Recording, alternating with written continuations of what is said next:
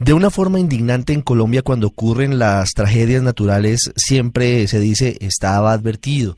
Nos ha pasado muchas veces. Ocurrió con la tragedia de Armero, que mató a 25 mil personas. Ocurrió con la avalancha del río Páez y ha sucedido en múltiples oportunidades. Ahora nos pasa con Mocoa. Hoy que hablamos de esa tragedia que hace una semana se presentó y que deja más de 300 muertos, un centenar de desaparecidos y 3.000 damnificados, de nuevo las voces que dicen esto estaba advertido, estaba avisado, pero sobre todo las voces de los científicos. Una columna realmente interesante leímos en las últimas horas de Moisés Wasserman, el ex rector de la Universidad Nacional, hablando sobre eso, hablando sobre la falta de credibilidad que se tuvo en su momento y que aún se tiene frente a los estudios científicos que hacen advertencias y predicciones importantes con base en datos reales. No se trata ni de brujos ni de pitonizas. Y por eso es importante tomar lecciones alguna vez y siempre es importante reiterarlo para evitar que estas cosas, esas tragedias, este dolor se repita en el futuro. Gustavo Wilches Chaux es uno de los sabios colombianos en materia medioambiental. Doctor Wilches, es un gusto tenerlo aquí en el radar de Blue Radio. Bueno, pues muchísimas gracias por su presentación tan amable y creo que más que un sabio, pues soy como un, aprendiz permanente de estos, de estos procesos que, que siempre nos están dando nuevas lecciones. ¿Por qué no somos lo suficientemente receptores de los mensajes de los científicos, de quienes estudian los fenómenos meteorológicos, quienes estudian las cuencas y quienes están pendientes de la deforestación para evitar situaciones como las de Mocoa, doctor Wilches? Mire, precisamente el próximo lunes debe aparecer en Razón Pública un análisis que, que hice sobre, sobre el tema con base en un trabajo que elaboré entre mediados del año pasado y mediados de este año con destino a la tercera comunicación nacional sobre el cambio climático. Y ese análisis consta en ver cómo a pesar de que en Colombia hay una legislación muy completa sobre temas como la gestión del riesgo y sobre temas como el ordenamiento territorial, eh, en el momento de ponerlas en la práctica, particularmente por quienes tienen a su cargo la gestión de territorios eh, como los departamentos y particularmente como los municipios, pues esos temas realmente no, no, no resultan prioritarios y se cumple la ley en el sentido de que los planes de desarrollo tienen que tener un capítulo sobre riesgos, se cumple esos requisitos formales, se hace ordenamiento territorial, pero no pero más como eso, más como un requisito de tipo formal para tenerlo listo cuando llegue la visita de un organismo de control, pero no realmente como un compromiso de planificar el desarrollo en función de las dinámicas naturales. Eh, eso es lo que se llama fundamentalmente el ordenamiento territorial. Eh, surge la pregunta de si este desastre de Mocoa, como otros que usted ha mencionado, hubieran podido, si bien no necesariamente evitarse totalmente, por lo menos reducir la cantidad de pérdidas humanas, que en este caso ha sido muy dramático, 300 personas o más, pues es un número muy, número muy grande, ni qué decir del caso de Armero, que usted también mencionó, 25 mil personas, o del caso del río Paez, que en 1994 eh, generó la muerte de cerca de 1.200 personas. Pero fíjese que en ese caso se, eh, repitió en el año 2008 una avalancha similar en el 94 fue por un terremoto, en el, en el 2008 por una erupción volcánica y hubo 10 muertos. Desafortunadamente, pues no debería morir nadie, pero entre 1200 y 10, pues indica que sí es posible hacer un, un, manejo, una gestión del territorio que evite que estos fenómenos naturales se conviertan en desastres. Aquí es importante llamar mucho la atención sobre la importancia de no, de no confundir el fenómeno natural con el desastre.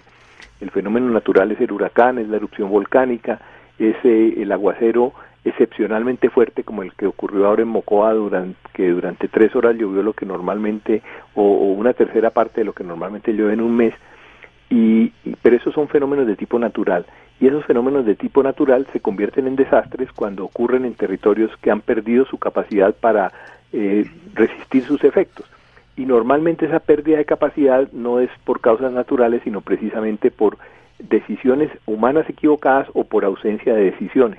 Entonces, por eso es importante no hablar de desastres naturales porque entonces eso nos confunde un poco porque parece que la naturaleza tuviera la culpa y no realmente que es una responsabilidad de las personas, tan, en muchos casos las autoridades, las instituciones y también en muchos casos las comunidades. Doctor Wilcher, las causas de una tragedia como estas, ¿cuáles pueden ser? Pues mire, en este caso, eh, digamos, cuando, cuando cuando se habla de riesgo y de gestión del riesgo se miran dos elementos fundamentales. El uno, eh, un, fenómeno de origen natural o de origen humano que puede representar un peligro para un territorio. En este caso, pues esa, esa amenaza pues se materializó en este aguacero excepcionalmente fuerte que eh, cayó sobre el territorio de, Mocoa y, territorios cercanos. Pero otro factor importantísimo es la vulnerabilidad. Eh, hablando en términos que yo utilizo con frecuencia, una cosa es el aguacero y la otra son las goteras. el aguacero en su esencia no es una amenaza. El aguacero, la mayoría de las veces, es una bendición, trae agua que es fundamental para la vida. Pero cuando el techo tiene goteras, la posibilidad de que caiga un aguacero convierte ese aguacero en una amenaza. ¿Por qué? Porque si llega a caer un aguacero y nuestro techo tiene goteras y se entra el agua a la casa, pues vamos a perder todo lo que tenemos en la casa. Eso es lo que se llama el riesgo. Si se juntan el aguacero con las goteras, el riesgo es que se inunde la casa. Y cuando ese riesgo no ha podido gestionarse, es decir, cuando no se ha podido intervenir sobre los factores que lo generan, en este caso, cuando no hemos cogido las goteras, hablando en términos coloquiales, oportuna y adecuadamente, entonces ese riesgo se convierte en un desastre. En este caso, pues el, fenómeno desencadenante fue de origen natural, fue este extremo climático, pero eh, se encuentran los efectos de ese extremo climático con un territorio que durante décadas ha sido deforestado, eh, cuyos suelos han sido utilizados durante mucho tiempo para un uso que no es el apropiado, particularmente la ganadería, porque los cauces de los ríos han sido desviados o han sido ocupados por, por, para actividades humanas, una de ellas la, la para vivienda, tanto en, barrios y sectores formales como también en barrios informales. Y aquí tenemos un, un caso que se repite en otras ciudades de Colombia, incluyendo Bogotá, y es como la violencia en los campos, tanto la violencia armada como la violencia, digamos, estructural que limita las oportunidades de vida para la gente del campo, los obliga a migrar hacia las ciudades y cuando llegan a las ciudades pues solamente se pueden colgar en laderas inestables o, ubicar en las orillas de los ríos, generando entonces tanto eh,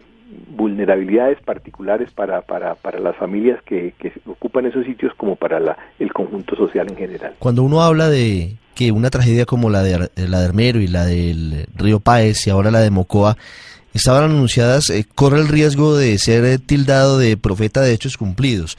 Pero en el caso de Mocoa, doctor Wilches, por ejemplo, hubo un estudio del IMAT del ya desaparecido IMAT de 1989. Hubo otro estudio del 93 y en 2015 el congresista de Putumayo, Orlando Guerra, lo había advertido en la plenaria del Congreso. Mire, hay dos, dos particularidades de los desastres y creo que se cumplen casi sin excepción. Y le digo casi porque no podría decir una sola excepción. Y es que la mayoría de los desastres en primer lugar, son repitentes, es decir, lo que ha ocurrido, lo, lo que ocurre ha ocurrido ya muchas veces, lo que ocurrió ahora en, en Mocoa ha ocurrido en otras ocasiones. Lo que pasa es que cuando ahora ha sido mucho más, digamos, los efectos han sido mucho más desastrosos porque ahora hay mucho más gente, pero se sabe que ese tipo de dinámica sucede.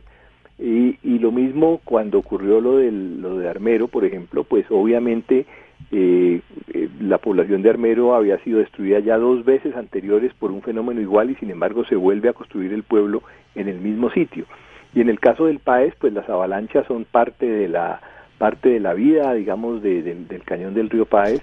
Un personaje como Guantama, que es un personaje, digamos, mitológico de la cosmovisión de los indígenas NASA, pues nace, es un niño que es recuperado de una avalancha, o sea, las avalanchas son parte del territorio y por eso es tan importante ordenar el territorio, pero entendiendo la ordenación del territorio no como tratar de imponerle a las dinámicas naturales eh, prioridades o designios humanos, sino acomodando la actividad humana, activando los, acomodando los asentamientos humanos de manera que sean armónicos con esas dinámicas naturales y que no, no las agraven ni, ni, ni, ni digamos, se expongan a sus efectos adversos.